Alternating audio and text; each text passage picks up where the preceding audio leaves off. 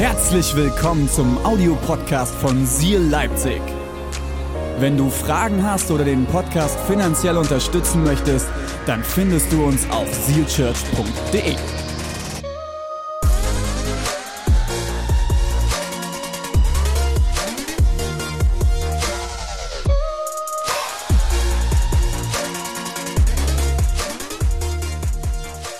Meme. Was ist denn das? Ich habe das Internet befragt und möchte damit kurz reinsteigen, damit wir alle on the same page sind, auch online, okay? Äh, Memes spielen online eine sehr, sehr große Rolle, ja? Ähm, was ist ein Meme? Memes sind lustige Fotos oder Videos, die im Internet kursieren. Sie veräppeln oder imitieren bekannte Personen und Situationen, die zuvor in den Medien Aussehen erregt haben. Besonders beliebt sind Fotos, die durch witzige Kommentare einen anderen Sinn erhalten. Und wir haben keine Kosten und Mühen geschaut, okay, damit ihr eine Vorstellung habt, was ich meine. Ähm, unser großartiges Social Media Team, okay, hat ein paar Memes zusammengestellt. Die haben irgendwelche lä lächerlichen Screenshots aus Predigten von mir rausgezogen, wo ich, wo ich sehr, sehr heilig schaue und haben irgendwelche Sachen dazu geschrieben. Okay, also was ist zum Beispiel ein Meme? Ein Meme, ein Meme könnte zum Beispiel folgendes sein. Hauen wir das erste ran, Max. Bam. Hier. Ich habe einen sehr ernsten Blick, wenn das Social Media Team auf einmal anfängt, Memes von dir zu erstellen. Ja, das wäre so ungefähr meine Reaktion. Ein weiteres Meme zum Beispiel.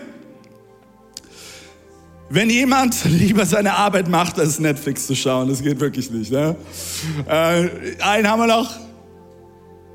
Wenn deine Eltern sagen, wir müssen reden und dir alles einfällt, was du seit deiner Geburt gemacht hast. ähm, und warum heißt diese Serie What Do You Mean? Wir wollen in dieser Predigtserie und ich freue mich so sehr auf die nächsten Wochen, weil es wird richtig tief, es wird herausfordernd, es wird spannend. Es gibt so verschiedene Aussagen, die Jesus in der Bibel trifft, die im ersten Moment, gerade in unserem heutigen kulturellen Kontext und unserer heutigen Zeit überhaupt keinen Sinn machen. Und diese Aussagen wollen wir gemeinsam anschauen und gemeinsam entdecken, was es mit deinem und meinem Leben zu tun hat heute. Und wir fangen an diesem Sonntag mit der Aussage von Jesus an, ich bin die Treppe zum Himmel. Okay. Oder man könnte ja sagen, ich bin die Himmelsleiter. Das klingt sehr, sehr awkward, sehr, sehr strange. Und ähm, ich weiß nicht, wie es dir geht. Wenn du diesen Satz hörst, was du für Vorstellungen hast, auch hier hat unser Social Media Team äh, keine Kosten und geschaut, hat mal das kitschigste Bild gesucht und herausgefunden. Und Meme für diesen Sonntag könnte zum Beispiel folgendermaßen aussehen. Achtung, schnallt euch fest. Oh my word, das ist wirklich so kitschig. Was ich sehe, wenn ich tot bin. Jesus steht da, ich, ich laufe auf den Wolken entlang, in den Himmel hinein, überall Herzchen in Heiligen und ich sehe dir nach den Sternen so.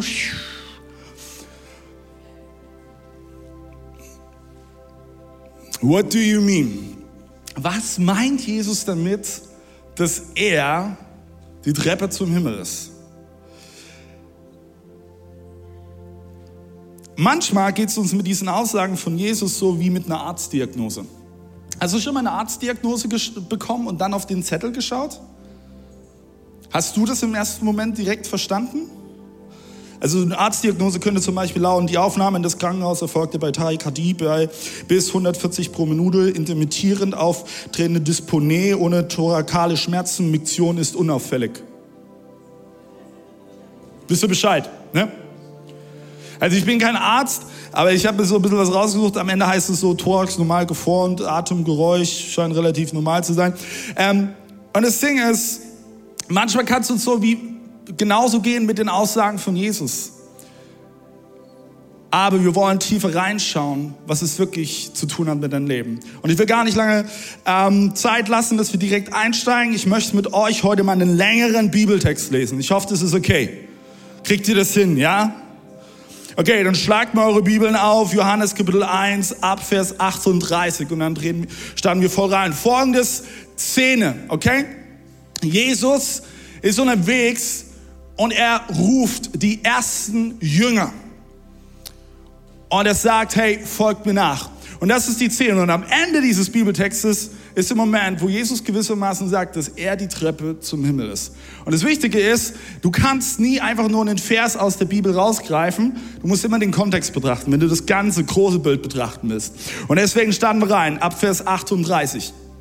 Jesus drehte sich um und sah, dass sie ihm folgten. Also da waren ein paar Männer, die sind ihm gefolgt und Jesus fragte sie, was sucht ihr?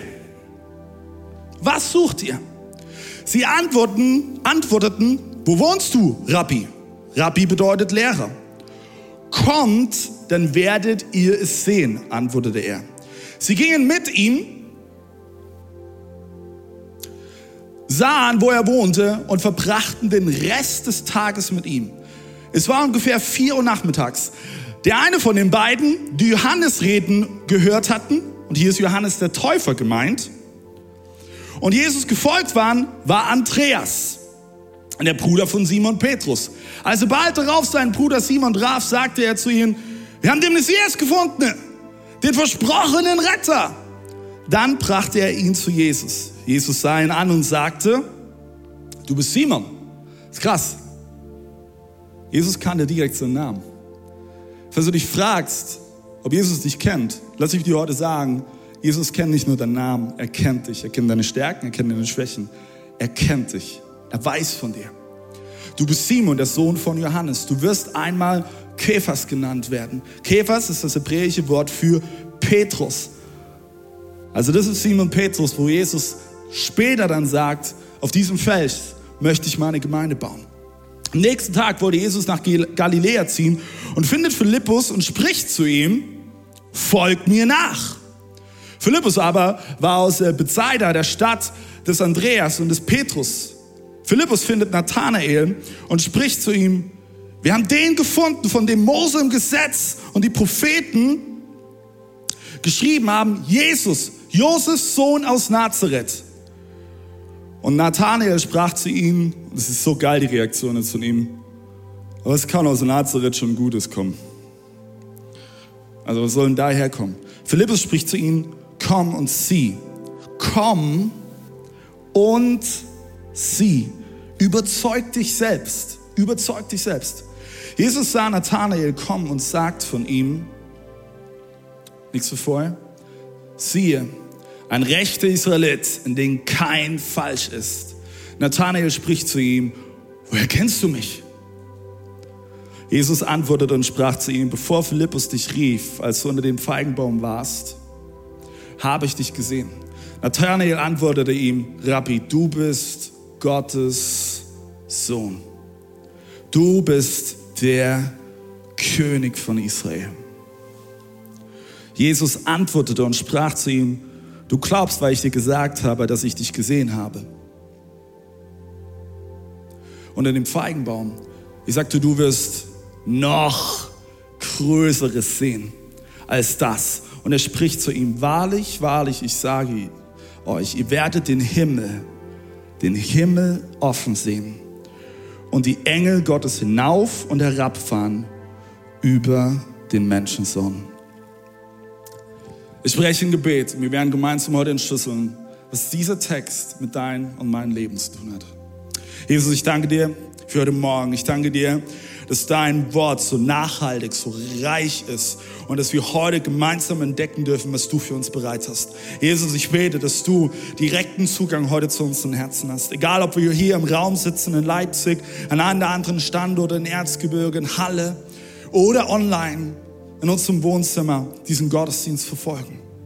Jesus, du bist nicht an Ort und Zeit gebunden.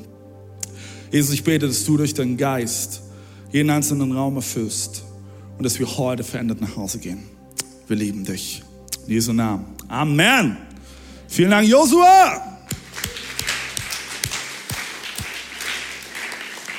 Okay, das war ein längerer Text. Ihr habt es geschafft. Sehr, sehr gut. Ähm, ich habe heute drei Fragen mitgebracht für dich, die ich aus diesem Text rausziehe und äh, wo wir gemeinsam schauen wollen, was hat das mit der Aussage zu tun, dass Jesus sagt, er ist die Himmelsleiter, er ist die Treppe zum Himmel. Das Spannende ist, wir haben gerade am Anfang gelesen in Vers 38, Jesus drehte sich um und sah, dass sie ihm folgten und fragte, was sucht ihr? Und diese Frage möchte ich auch dir und mir heute als allererstes stellen. Was suchst du? Wir alle sind in unserem Leben auf der Suche. Manchmal nach irgendeinem Gegenstand, manchmal nach deinen Kindern, manchmal nach einem Partner, manchmal einfach nur nach dem Sinn des Lebens. Ähm, ist es dir schon mal folgendermaßen gegangen, dass du dich dabei ertappt hast, du hast etwas gesucht, zum Beispiel deinen Autoschlüssel, und während du gesucht hast, hast du für einen kurzen Augenblick vergessen, was du eigentlich gesucht hast? Kennst du das? Und dann bist du so, ja, warte mal, was habe ich gerade gesucht? Ah, die Autoschlüssel, ja. Ähm. Das Ding ist, wir sind alle auf der Suche und manchmal verlieren wir uns bei dem Versuch, fündig zu werden. Und ich glaube, das Gefühl kennen wir alle, oder? Und dieses Gefühl, auf einer vergeblichen Suche zu sein, ist Kacke, oder? Stell dir mal Ostereier suchen vor und du findest nichts. Wenn du Kind wärst, wärst du sehr, sehr deprimiert, oder? Weil jeder will das Osterei am Ende. Im Leben können wir zum Beispiel auf der Suche nach dem Sinn des Lebens sein. Wozu, wozu lebe ich überhaupt? Wo, warum gibt es mich? dass wir uns so darin verzetteln und vergessen, wo wir eigentlich suchen sollten. Wir suchen überall. Und wir versuchen, diese Dinge mit allen möglichen Sachen zu füllen in unserem Leben. Vorhin war die bei der einen Meme Netflix. Ah, vielleicht finde ich bei Netflix Antwort auf den Sinn meines Lebens. Falls du das versuchen willst, tu es nicht. Wird nicht funktionieren. Der Kirchenvater Augustinus hat diesen Sachverhalt des Suchens mal sehr, sehr gut mit folgenden Worten zum Ausdruck gebracht. Er hat geschrieben, du hast uns zu dir hin geschaffen, o oh Gott, und unser Herz bleibt unruhig, bis es zur Ruhe kommt in dir. Du kannst überall suchen. Du kannst dich auf die Reise machen. Du kannst pilgern, du kannst den Jakobsweg lang gehen, was auch immer, ist mir vollkommen egal. Du wirst das, was du suchst, nur an einer Stelle finden. Und das ist bei Gott. Bei Gott selbst. Keine Pilgerreise wird das in dir vorbringen, was du suchst. Wir wurden geschaffen, um in der Nähe Gottes zu sein. Und solange wir das nicht sind, fühlt es sich an wie ein vergebliches Suchen. Und egal, ob du an diesen Gott glaubst oder nicht, ich glaube daran, dass Gott der Schöpfer ist und dass er dich und mich geschaffen hat, um in seiner Nähe zu sein. Aber wenn du nicht in seiner Nähe bist, wirst du das merken. Ich möchte heute einige persönliche Dinge aus meinem Leben erzählen, weil ich glaube, dass es das braucht, damit du verstehen und, und ergreifen kannst, um was es hier geht. Ich hatte vor einigen Wochen hatte ich ein übelstes Down. Kennt, kennt das jemand? So ein richtiges Down? Denkst, alles ist kacke, die Welt ist verloren, nichts geht mehr. Ja?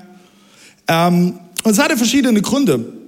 Äh, ein Grund ist zum Beispiel, äh, Pastor René hat vor einigen Wochen sehr, sehr authentisch und, und klar darüber gesprochen, auch über die Situation unserer Kirche. Und wenn du ein Businessman bist, wenn du irgendwo in der Leitungsposition bist und Verantwortung trägst, weißt du, dass ein Stück an die Krise auch immer etwas mit dir macht persönlich, oder? Dann meine großartige Frau, äh, sie ist gerade schwanger, wir erwarten in wenigen Wochen unser drittes Kind. Es ist äh, finally ein Mädchen, ich freue mich wie verrückt. Ähm, ja, aber Schwangerschaft, Friends,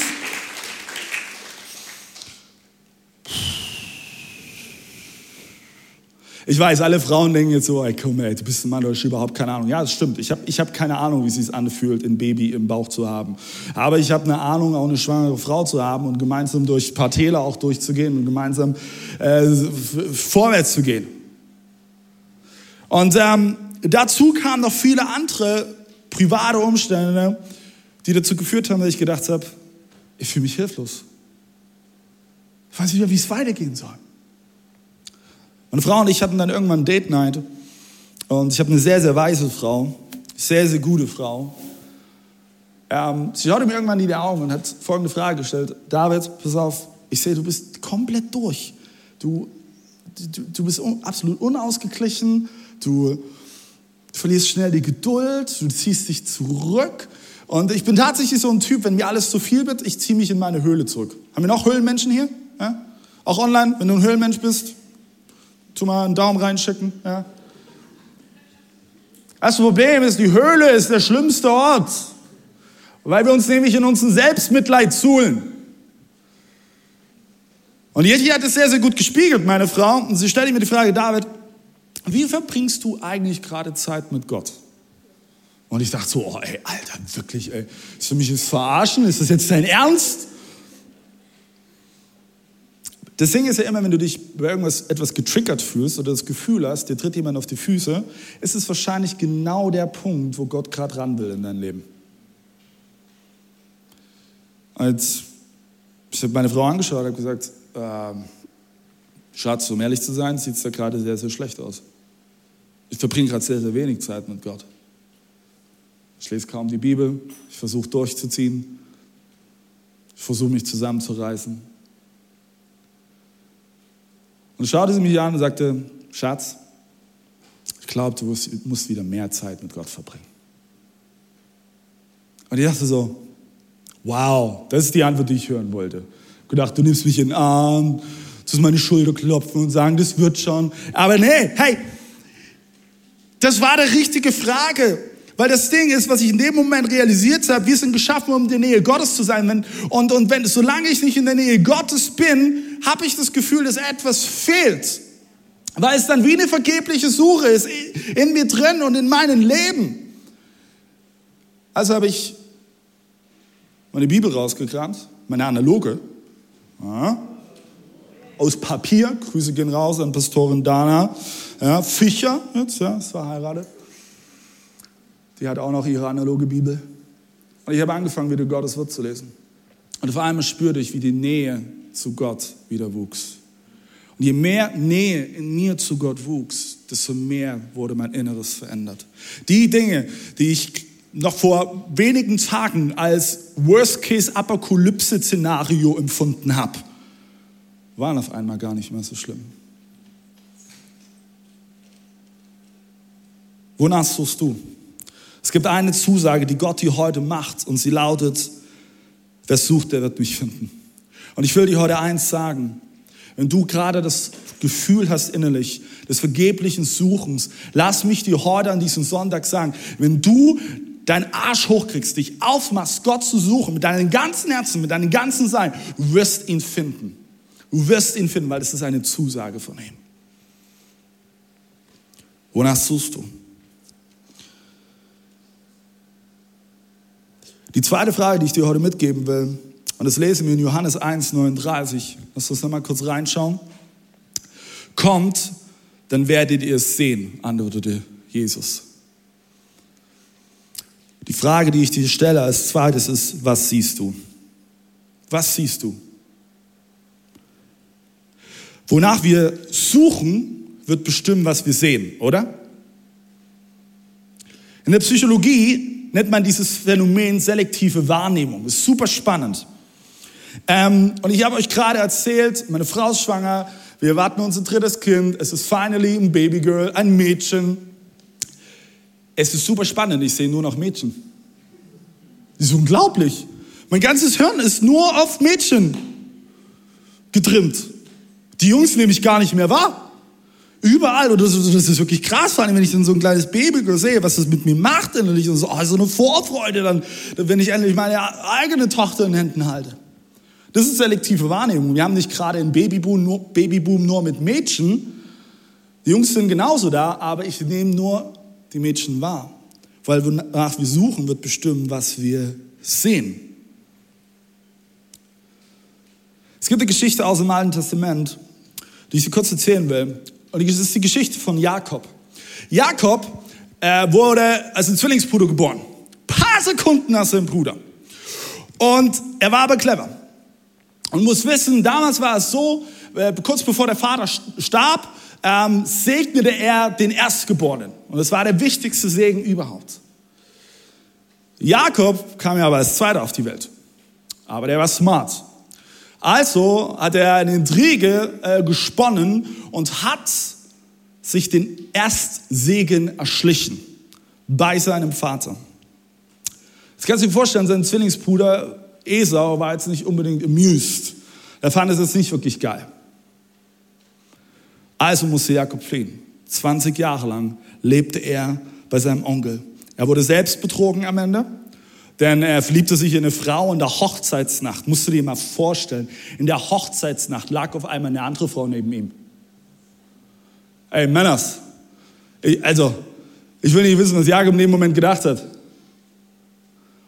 So, und, und er arbeitete 20 Jahre für seinen Onkel. Und ich glaube, Jakob war sein Leben lang auf der Suche nach Gott. Er war auf der Suche nach dem Sinn. Eines Tages legte er sich schlafen und er träumte etwas. Er träumte von einer Himmelsleiter.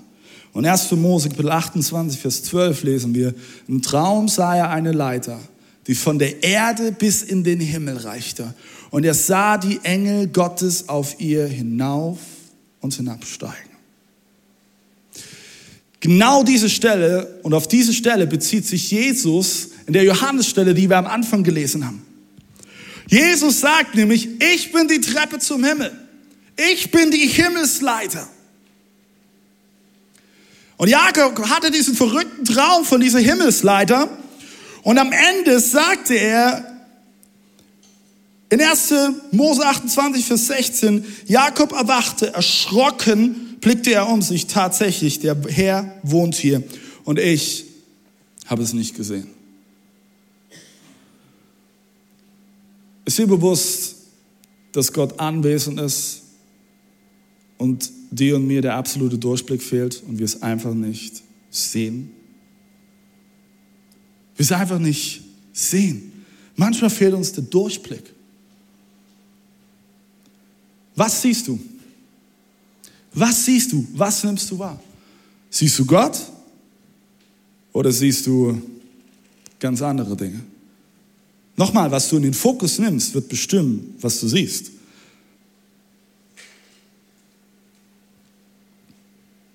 Kennst du das Gefühl, dich nicht gesehen zu fühlen? Das ist scheiße, oder? Ich glaube, eines der schlimmsten Emotionen, die wir Menschen empfinden können, ist das Gefühl, ich fühle mich einfach nicht gesehen. Ich werde nicht wahrgenommen. Früher in der Schule hat man das so gespielt, ähm, hat man jemanden einfach ignoriert. Ich weiß nicht, ob man das heute immer noch macht in der Schule, ob es irgendwelche anderen Foltermethoden gibt. Ähm, aber früher wurde das ganz oft gemacht. Man wurde wie Luft behandelt. Furchtbar. So schlimm.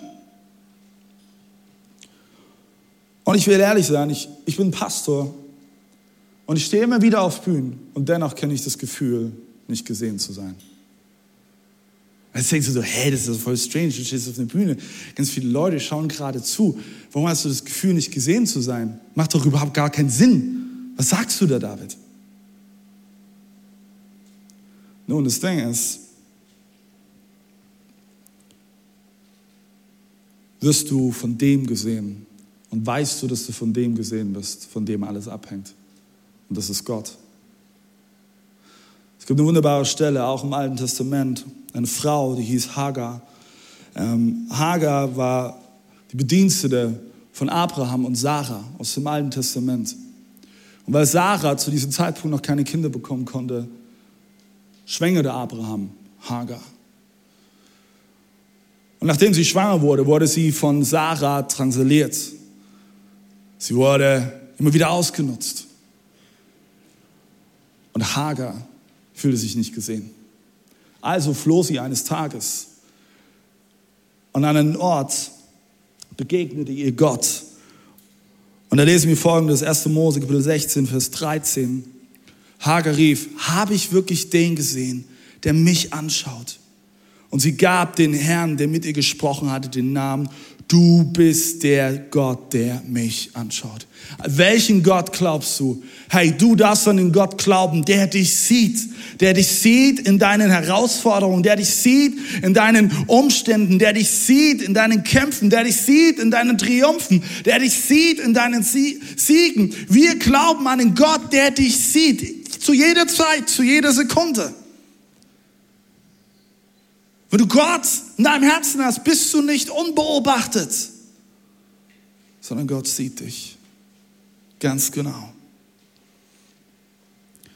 Egal was du siehst, Gott sieht dich. Schreib dir diesen Satz auf. Egal was du siehst, Gott sieht dich. Die dritte Frage, die ich dir stellen möchte, ist, wem folgst du? Schreib dir folgenden Satz auf. Was du folgst, und die nächste Folie, Max. Was du fokussierst, wird bestimmen, wen du folgst. Was du fokussierst, wird bestimmen, wem du folgst. Die Wahrheit ist, du kannst immer nur eine Sache in Fokus nehmen, oder? Du kannst nicht alles in Fokus nehmen. Wenn meine zwei Jungs vor mir stehen, der eine in die Richtung läuft, der andere in die Richtung läuft, habe ich ein Problem. Ich kann nicht meine Augen teilen. Ich kann immer nur eine Sache in Fokus nehmen. Jesus sagte zu seinen Jüngern, komm mit und folg mir nach. Das ist das, was wir in Johannes 1, 43 lesen. Komm mit und folg mir nach. Haben wir die Stelle nochmal? Folge mir nach. Das ist eines der wichtigsten Sätze, die Jesus spricht in der gesamten Bibel. Folge mir nach. Jesus ruft dich und mich, ihm nachzufolgen. Und es ist nicht spannend, wir haben im Text am Anfang gelesen, welche Auswirkungen das hat, wenn jemand die Entscheidung trifft, Jesus nachzufolgen. Alles fing damit an, dass Johannes der Täufer von Jesus gesprochen hat. Das hat Andreas gehört und fing an, Jesus nachzufolgen. Andreas erzählte Petrus davon. Petrus folgte ihm nach. Dann Philippus, dann Nathanael. Weil ein Mensch angefangen hat, kam ungefähr ein Drittel der gesamten Jünger Jesu hinzu. Folge mir nach. Und du musst wissen, jedes Folgen hat Folgen. Die Frage ist, wem folgst du? Und die nächste Folie. Jedes Folgen hat Folgen. Wem folgst du? Du wirst automatisch irgendjemanden oder irgendetwas folgen. Und je nachdem, was es ist, wird es automatisch Folgen haben für dein Leben.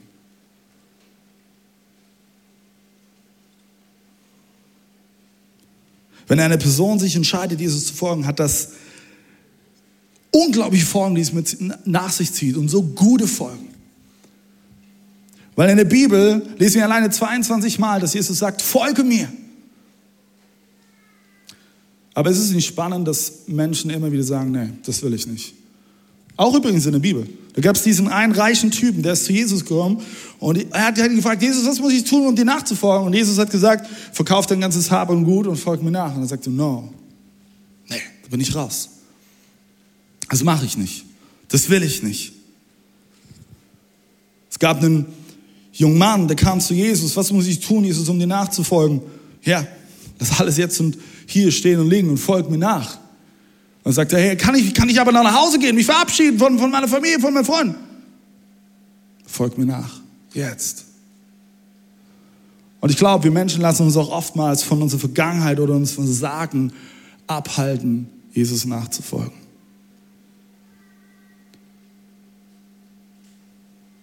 Weil wenn wir nachfolgen, okay, was passiert denn? Was erwartet mich? Lass mich dir sagen, wenn du den Schaden triffst, Jesus nachzufolgen, das ist das Beste, was du tun kannst. Das Allergrößte, das Allerbeste. Und es gibt keine bessere Entscheidung, die du in deinem Leben treffen kannst. Warum? Lass uns lesen, Johannes Kapitel 1, die Verse 11 und 14. Er, also Jesus, kam in die Welt, die ihm gehört, und sein eigenes Volk nahm ihn nicht auf. Er, der das Wort ist, wurde Mensch und lebte unter uns. Jesus wurde einer von uns. Viele Menschen wollten Götter sein, aber nur ein Gott wollte Mensch sein. Sein Name ist Jesus. Sein Name ist Jesus. Ich habe dir heute das mitgebracht. Es ist nicht ganz die Himmelsleiter, weil dann müsste die länger sein. Aber es ist eine Leiter. Und ich will mit einem Bild schließen. Wir betrachten unseren Weg zu Jesus manchmal wie diese Leiter. Eine Stufe nach der anderen müssen wir erklimmen, um näher zu kommen, näher bei ihm zu sein. Vielleicht stehst du gerade noch am Boden und denkst, ja, Jesus war irgend so ein Wandersmann vor über 2000 Jahren. Vielleicht gab es ihn, vielleicht gab es ihn nicht.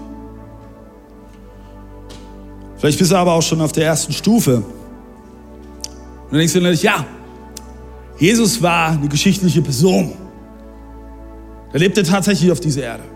Es gibt geschichtliche Quellen, die bezeugen, dass Jesus gelebt hat. Und er war jemand ähnlich wie Gandhi oder andere Gurus, der um die Welt herzog und gute Dinge sagte. Vielleicht kann er eine zweite Stufe sein, dass du sagst, ja, Jesus ist mir schon wichtig. Der hatte über Frieden gepredigt, über Gewaltlosigkeit gepredigt. Ein guter Mann. Der ist mir schon wichtig. Die nächste Stufe kann sein, dass du denkst, hey, Jesus ist, ist mein Retter. Das Ding ist, Jesus sagt, er ist die Treppe zum Himmel. Er ist die Himmelsleiter. Was wir, glaube ich, in diesem ganzen Text vollkommen außer Acht lassen, ist, dass wir dieses Bild komplett falsch verstehen. Weil in unserem Leben geht es doch ganz oft darum, dass wir die Leiter hochsteigen. Die Karriereleiter, die Erfolgsleiter, ganz egal. Wir wollen höher, höher, weiter. Und ganz oft geht es uns auch so in unserer Beziehung zu Jesus, oder? Ich komme Jesus näher, wenn ich mehr Bibel lese. Ich immer sonntags in den Gottesdienst gehe. Ich Bibelverse auswendig lerne. Wenn ich immer ganz viel bete.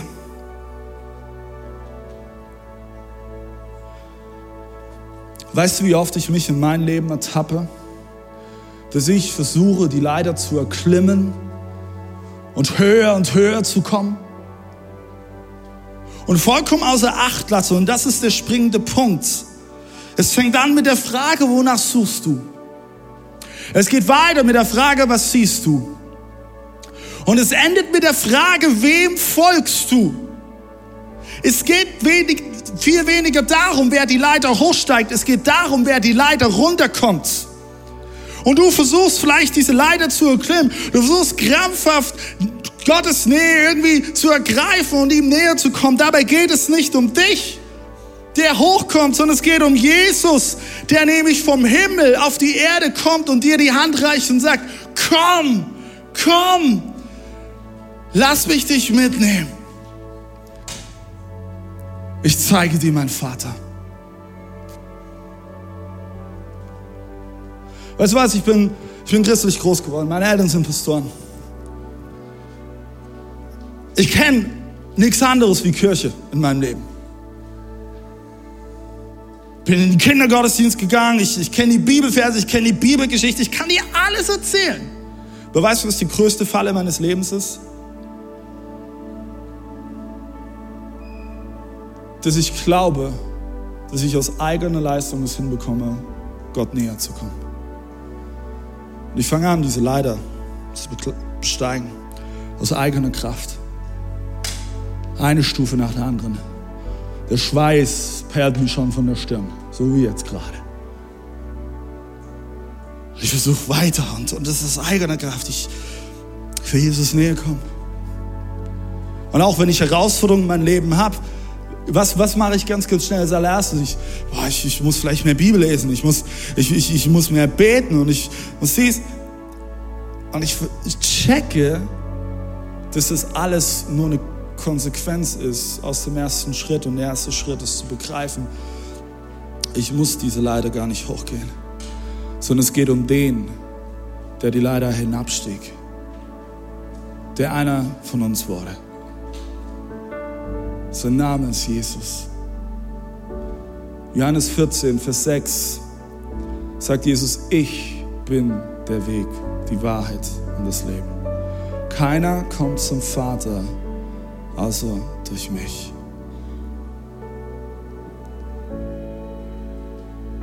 Jesus sagte, ich bin die Treppe zum Himmel, ich bin die Himmelsleiter. Und es ist kein kitschiges Bild, wie wir es am Anfang gesehen haben. Es ist das Bewusstsein, dass er der Weg ist. Dass wir uns Gott nur nähern können über ihn. Du musst diese Leiter nicht hochsteigen, die Erfolgsleiter, die Karriereleiter, weil wie auch immer es in deinem Leben heißt sondern Jesus kommt dir entgegen. Er kommt dir heute entgegen und er reicht dir die Hand und sagt, bist du bereit, meine Hand zu nehmen? Ich sehe doch, dass du suchst.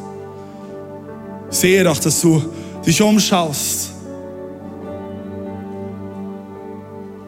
Und er sagt heute, komm, folge mir. Komm, folge mir. Folge mir nach. Frage, die ich dir heute stellen möchte. Bist du bereit zu sagen, ja, Jesus, ich will dir nachfolgen. Ich will es nicht aus eigener Kraft versuchen. Ich will es nicht versuchen, selber hinzubekommen. Ich folge dir nach. Ich möchte sagen, dass wir gemeinsam aufstehen. Auch an allen anderen Standorten. Steht gerne mit auf kannst auch in dein Wohnzimmer aufstehen.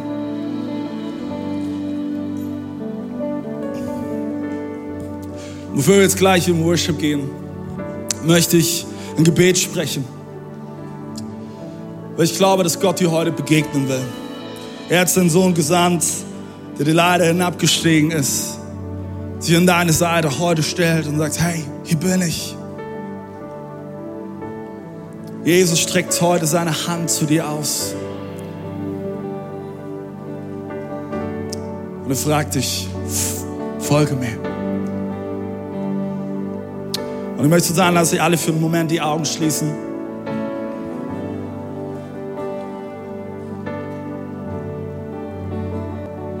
Und versuchen einen Moment ganz bei dir zu sein.